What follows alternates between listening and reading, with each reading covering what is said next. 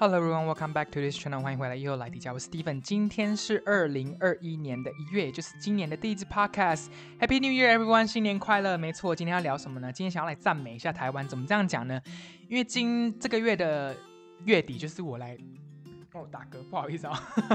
这个月的月底就是我来加拿大两年。那嗯，我觉得会突然想聊这个话题，是因为前阵子我看了一支影片，叫做 "Don't Come to Taiwan"，不要来台湾。为什么呢？因为你一去台湾之后就会不想回家。他是一个外国的 YouTuber 做的，然后列了很多台湾美好的地方。我觉得，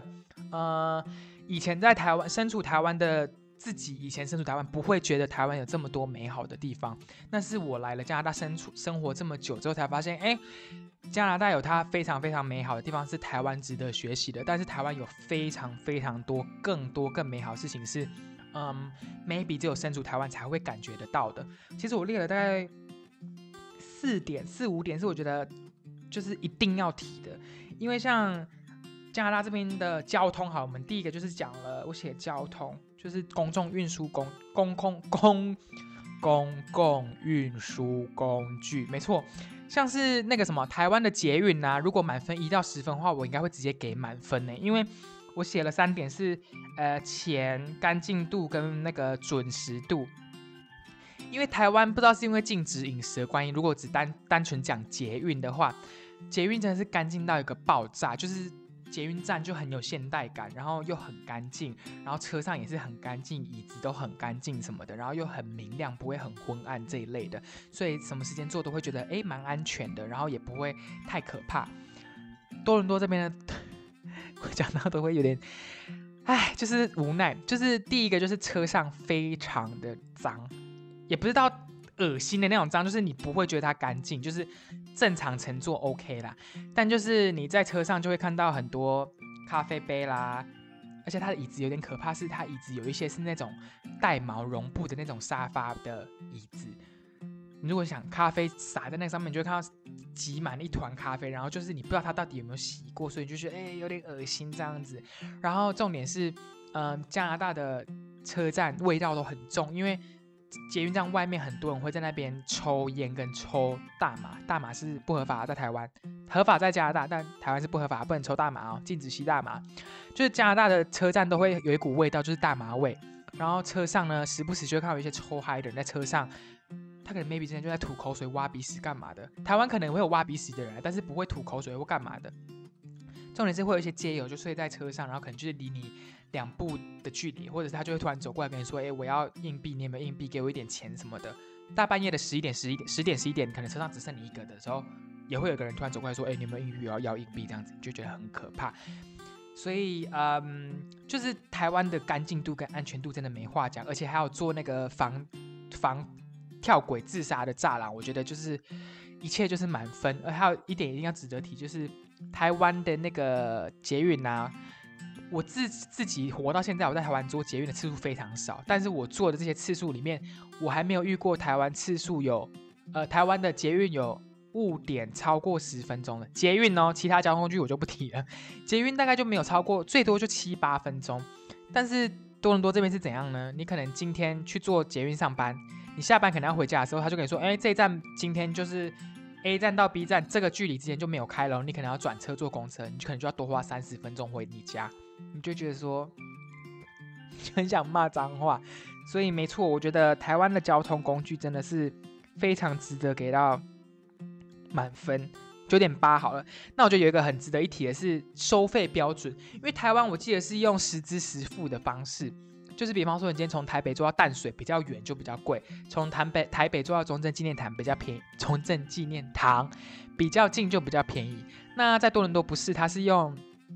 以次计费，比方说你今天想坐到 A 到 B 站，可能只有两站，你 B 一次悠游卡就是台币七十五块。你从 A 站坐到 C 站，B 一次就是台币七十五块，即便是十站、五站不管，那你 B 了一次之后，两个小时之内再 B 几次都是免费的，所以这个两两个小时你可以重复搭捷运、转车，什么都不用钱。我觉得这个好处是，嗯，它可以让你实现周末小放松旅游，因为你就是比方说今天周末想要出远门，到一个比较远的地方去玩，你可能可以搭一个小时半的捷运的费用七十五块，还是一样的费用。但在台湾可能就比较没办法，你可能今天突然想从台湾坐到呃台中坐到花莲，你可能就要花将近台币大概一千二来回等等的。所以我觉得，但是我觉得它收费标准是合理，因为实支实付嘛，使用者付费，所以我觉得这个交通没话讲，就是超过大概九点八分。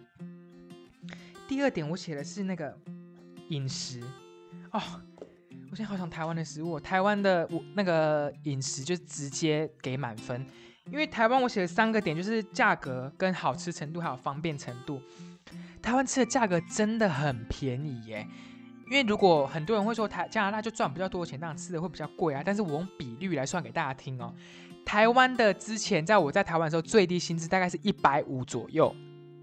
那我之前最便宜吃一餐是一餐五十块，就是十颗水饺，五十块就吃一餐，所以换算下来大概是三分之一三。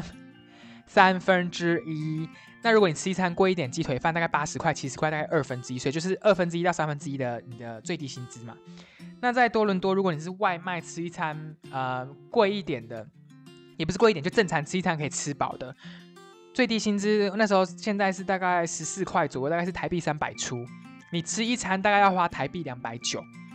就是九十五 percent 跑不掉。所以我觉得加拿大吃东西真的真的非常贵，然后好吃程度台湾直接也是破表，因为我不知道是因为重油、重口味、重味精的关系，所以真的很好吃。就是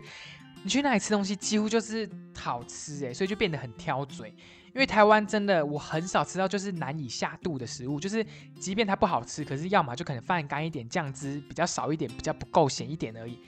其他真的是无可挑剔。所以我觉得。美味程度，台湾也是给到满分，然后满那个方便程度啊，我现在想一想，台台湾真的太方便了。台湾可能凌晨一两点要吃东西啊，你走到走下出走出门，你就会发现台湾楼下有一间 seven，或者是一间炸鸡排店、卤肉饭店、四神汤店、排骨汤店，什么都有啊。那个什么，那什么豆浆，那个永和豆浆哦，几乎都是二十四小时的。但在加拿大，你可能连要吃一餐正餐都会有点困难了。你今天可能晚下班，你八九点要吃一餐呃晚餐，可能有些地方七点就关门了，有些可能十点关门，所以你要赶在最后一餐点。但如果是宵夜呢，别想了，你就是吃那些冷冻食品，就准备放到就是在冰箱买那些冷冻食品，鸡柳条啊、洋葱圈啊，自己在家做微波跟那个加热。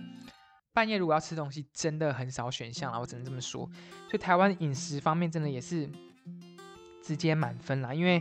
seven 那么多，里面就咖喱饭、呃鸡腿饭、凉面、肉燥饭、意大利面、热狗、大汉堡、茶叶蛋、关东煮、布丁、蒸蛋，这些都是我想吃的，什么都有。We are family seven eleven OK 莱尔富，还有什么没提到的吗？这些里面几乎什么吃的都有，所以我觉得台湾什么东西真的总是就红本的啦。那我第三点是写什么？哦，天气。我本来天气想要投台湾赢，但是最近因为疫情，不是疫情啊，那个寒流的关系，所以我后来又搞倒戈了。我觉得两边其实不相上下。为什么会这样讲呢？加拿大就是属于嗯 下雪烦，其他都还好。就是一下雪的时候，就是真的很冷。之外，其他夏天的时候，真的多伦多算蛮美的一个地方，天气都很好，没什么空污，空气品质又很好。那下大雪的时候，真的是非常冷又非常烦。为什么今天会烧虾呢？那台湾的话呢，就是诶，我本来要说天气很好，但后来想想，其实真觉好像还好，因为第一个是天灾比较多哈，台风、地震比较多，然后诶，最近又冷成这样子，我本来要说天台湾比较不冷，现在要那么冷，好吧，所以就是两边比一比，大概五五吧，就是一半一半。但我发发现有一件很有趣的事情是，台湾真的太湿了。因为多伦多啊，像我这边最大的实验就是，我开了一包洋芋片，然后都没有把它用橡皮圈绑起来，就是稍微折一下，然后放在桌上。我大概三天后再吃，还是一样是脆的。但是如果你在台湾这样做的话，大概已经是变软烂了。所以天气部分两边是不相上下。但是台湾有一个我觉得嗯非常非常值得一提是文化这件事情，因为。我不晓得大家知不知道，台湾的庙对于外国人来说是非常非常非常非常独特的。以前我两年前在台湾的时候啊，我都觉得哦，台湾那些庙怎么那么多啊？庙好多，然后那些诶文化什么的，比方说那叫什么放鞭炮这些事情是好吵之类的。但是我后来发现台湾有好多很特别的事情，比方说淡水老街，或者是九份，然后想去海边就去关西平台啦、高美湿地啦、淡水这种很多。很现代化的也有，古代的也有，但是你在加拿大绝对看不到庙宇这件事情。像我前两前前两个月，就是八月那时候回台湾的时候，我就拍那个庙宇给我朋友看。我朋友就说：“哎，你这个是什么东西啊？怎么看起来那么酷？”我就说：“就是庙啊。”他就跟我说：“天呐，也太酷了！你多拍一点角度给我看。”所以以前我不知道台湾这些文化建设代表性的东西是对于呃没有生活在台湾的人这么具有意义的，尤其是像九份。像其实我去过大概一次九份。我就觉得九份是一件非常非常文化浓厚的地方。以我身为台湾人来讲，但如果你能想象，如果是外国人去那边，你不就是直接是美到一个炸掉吗？所以我觉得以台湾的文化多元性、原住民这件事情，或者是呃建筑物什么的，我觉得都是台湾非常非常美好的地方。然后第四个哦，这个就是一件很简单的事情啊，就是网购。我觉得网购这件事情。台湾真的太方便了啦！为什么这样讲呢？因为我在这边，像我从家人寄东西来台湾给我的时候，超难取货。他会寄东西到你家之后，会跟你说：“哎，曾曾先生，你有一个信件在哪一个地址里面的那个药局里面有哦。”然后我就看说：“哦，药局那应该蛮近的，因为我家附近就有一间药局。”结果他只有特定药局有做这个服务，所以他就是会大概走路要三十分钟才能取你的货。你就心里就是，嗯，就是这又气又恨呢。就是到底为什么网购要这么远呢？那如果是台湾的话，大概都寄到家里或 Seven Eleven 就可以取货了吧？这件事情很小啊，可是我觉得台湾的网购真的好方便哦，而且又可以二十四小时之内到货，今天订今天到。而且像那个虾皮啊，跨海的那种邮寄也是当天到货，就是太了不起了。网购很小，但我觉得真的是，哎，我觉得很值得一提啦。然后还有一个是。嗯，种族文化跟性别平等文化这件事情，我觉得台湾也是。我觉得最近这两年来，让我对于我身在台湾这件事情，我觉得非常的感动。怎么这么说呢？因为前两年我来加大的时候，我觉得学到最大的事情就是尊重每个种族跟尊重每个文化还有信仰的人。因为这两个学期我学了很多有关法律还有嗯面试跟你的履历怎么写的这一类的课程。然后老师就会千交代万交代提醒你说，不要在你的履历上面放照片，提你的性别、性向、种族、信仰、地址，是男是女都不要放，因为很不专业。我想说，哎，是男是女不要放照片也不要放，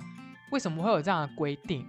老师就跟我说啊，呃，加拿大政府希望那些招聘的人不要因为别人的皮肤颜色或种族的样貌去。评断你的工作能力，还有你的呃性取向跟你的信仰都不能是工作的那个标准之一。这么说好了，呃，加拿大前阵子有一个我查了一个法律的那个课程，就是它有一个新闻是说，有一个女性员工被要求穿上比较裸露的制服，尤其是换季换制服。他说为什么要穿这么裸露制服？不要穿。然后那个员工员工就被之前 fire 了。后来那个女员工就告上法院，那个。餐厅就罚了那个，就是赔偿那个员工很多很多钱。他就说这个餐厅做了物化女性跟性别歧视的，嗯，标准，所以他就只能就要罚他钱就对了。因为台湾大概前十年来、前二十年来，就是在我还小的时候，像槟榔西施这一类的呃职业都还盛行的时候，就是大多都是以女性作为物化。那这两年，因为性别平等教育一直被提倡，因为同性婚姻的关系，呃，包含尊重所有人的性别取向，包含尊重所有人的呃呃性别的自我认可，我觉得都是这两年来，我觉得台湾非常非常值得为自己感到生在台湾非常值得骄傲的一个地方，因为台湾身为亚洲第一个，嗯，同性婚姻通过。的国家，它不只是代表同性婚姻，它还代表了你要尊重每个人性取向，呃，接纳每个人的性别平等，然后呃，不要有任何的性别歧视。那我觉得这件事情是非常值得一提的。那还有另外一件事情，就是种族的部分，就是可能不同肤色、不同国家、不同文化的人，因为台湾以往以前的前十年、十五年、二十年，大家都会说啊，那个引导黑菲佣哦、越佣、印佣、什么佣哦，都是属于把。其他文化来台湾工作的呃人，当做比较下等，或者是比较没那么高尚，或者是比较属于佣人类的。但我自己来加拿大这两年，我就发现，在加拿大的这种多元化的大环境里面，嗯，无论你身为哪个国家，所有人都会尊重你的国家的肤色，尊重你国家的呃，无论你从哪里来，那我觉得台湾越来越进步，是因为这两年来，所有不同国家的人越来越多，肤色越来越多不同国家人到台湾发展，到台湾定居，也导致台湾变成是用导致吗？也创造了台湾成为一个比较多元文化的地方之后，我们这个世代的人越来越对呃多文多文化、不同肤色、不同种族越来越接纳跟包容，所以我觉得嗯。即便前两年的那个公投是失败的，也这也是那个时候开始证实了，是上个世代跟这个世代在做交替跟在做冲突的时候，最后的同性婚姻证明了我们这个时代的这价值观，让台湾的民主社会跟台湾的呃所有新颖社会的性别平权尊重跟不要物化男性女性，还有呃尊重每个文化，都是渐渐在走向成功。所以我觉得这点我真的很值得。一提是台湾非常骄傲的地方，那最后有一个是我觉得，嗯，加拿大有一个我觉得台湾可以学习的一个地方，是我写了一个字是酒精的酒，因为台湾在酒精这酒精饮料的控制这方面，我觉得还是属于一分到十分，我大概给两分吧。因为前阵子我看了一个新闻，哎，不是看了我的 IG，我朋友就是发了一则 IG 说。某某某在找什么相机之类的，就是行车记录器，我就点进去看，发现他的某个护理师朋友就是在深夜大半夜下班的时候，呃过世了，因为有某一个未成不是未成年未持照的酒驾驾驶撞撞到那个护理师。然后其实我会提这点，是因为加拿大这边呢，对于酒精类管理，因为我是本身是念有关酒精，所以你需要有执照，他就是嗯。你去酒吧喝酒的时候，如果你，我就觉得这是一个，我就觉得有文化很大的冲击，是因为你在酒吧如果喝酒喝醉开始闹的时候，你就会看到有两个穿着那种有那个对讲机的保全冲来找你，把你抓着就把你往门外就把你请出去了。他不管你多醉就把你请出去。第一个是那个 bartender，我们的酒酒吧的那个叫什么呃调酒师是会拒绝 serve 你酒的，但台湾好像因为经济利益就会不管。这个人的酒醉程度就，呃，让你可以无限畅饮的喝，然后不管你的酒醉程度，就是你可以自取。一方面是酒精取得的管道真的非常容易啦，但是，呃，加拿大这边呢，如果你比方说今天我在一间小吃吧好了，在一间酒那个酒吧里面，如果有一个客人喝醉，喝到太醉受伤或打伤别人之类等等的。餐厅是需要付费赔偿的，就是不是只有那两个人的关系，是餐厅也要付费赔偿。所以你必须得在每一个 bartender 在看每个客人的时候，他有一个 SOP，就是你要 analyze，你要判定这个人的酒醉程度跟他有没有的那个叫做有没有那叫什么年龄有到合法的饮酒。然后还有就是你不能在街上喝酒，你不能走在大马路上喝酒。然后如果你是喝醉倒在路上，你就被警察抓走了。你就然后又会有巨额的赔偿金，那台湾对于这件事情好像没有太大的罚金跟处罚，所以导致酒驾这一类的事情还是一直在发生。我就觉得听了有时候真的觉得很可惜，也很半怒这样子，就觉得酒精类饮料还是在台湾还是非常非常方便，但也非常非常的呃滥用，所以导致很多人在街上大吵大闹，酒店夜店。喝酒下药，或者是吵架、酒驾等等的，所以还是要提醒大家，喝酒不要开车，开车不要喝酒。你想死，大家其他人还不想死啊？所以这样讲会不会有点太那个极端？但是我觉得这件事情就是很多人不知道酒驾的严重性，然后不知道说，诶，你不谨慎的喝酒会造造成的，因为我自己以前也有这样子。挥泪过，所以大家一定要记得谨慎的喝酒。那希望大家喜欢今天我分享的这几点的优点。那我还要再再次强调一下，我真的觉得台湾是一件非常非常好的一个地方。那还有一个事情是，台湾学的中文真的非常好用。像我现在来加拿大，很多地方都用得到。一直有很多人说，会说中文是一件很 beneficial，就是非常有呃价值的一件事情，因为。全世界很多人都在开始学中文跟说中文，所以找工作非常容易，在各大国际的产业里面都是非常非常有好处的。所以大家一定要记得爱台湾，然后不要嗯，我觉得台湾的社会笼罩了很多负面的压力，因为新闻啦，或者是很多呃舆论，大家对舆论的开放程度会开始公审每一个不同的事件。但是相信我，台湾是一个非常非常美好的一个社会环境。我觉得所有的人情压力都是属于呃每一个世代交替的时候，大家在做冲突价值观的转换的时候才会有的冲突，而这种冲突代表每一种进步。所以希望大家可以呃喜欢自己的国家，也让台湾被更多人看见。疫情的状况下，越来越多人看见台湾。那相信我，很多人也知道台湾。我朋友都一直说台湾是一个非常好的地方，想要去呃台湾走走。那所以希望我们都能让台湾成为越来越棒的国家。是不是讲的好像很励志一样？但台湾真的是非常好啦。那今天就大概到这样了。如果有喜欢这个 podcast，记得帮我追踪，才不会错过更新的一集。然后我的 YouTube 啊，又来底加同样的名称也在 YouTube 上线喽。所以希望大家都能帮我按下喜欢、追踪、分享，让更多人听到，跟让多人干 干嘛脏话，让更多人看到一个国际学生在加拿大生活的样子哦。那我们就下次见喽，拜拜。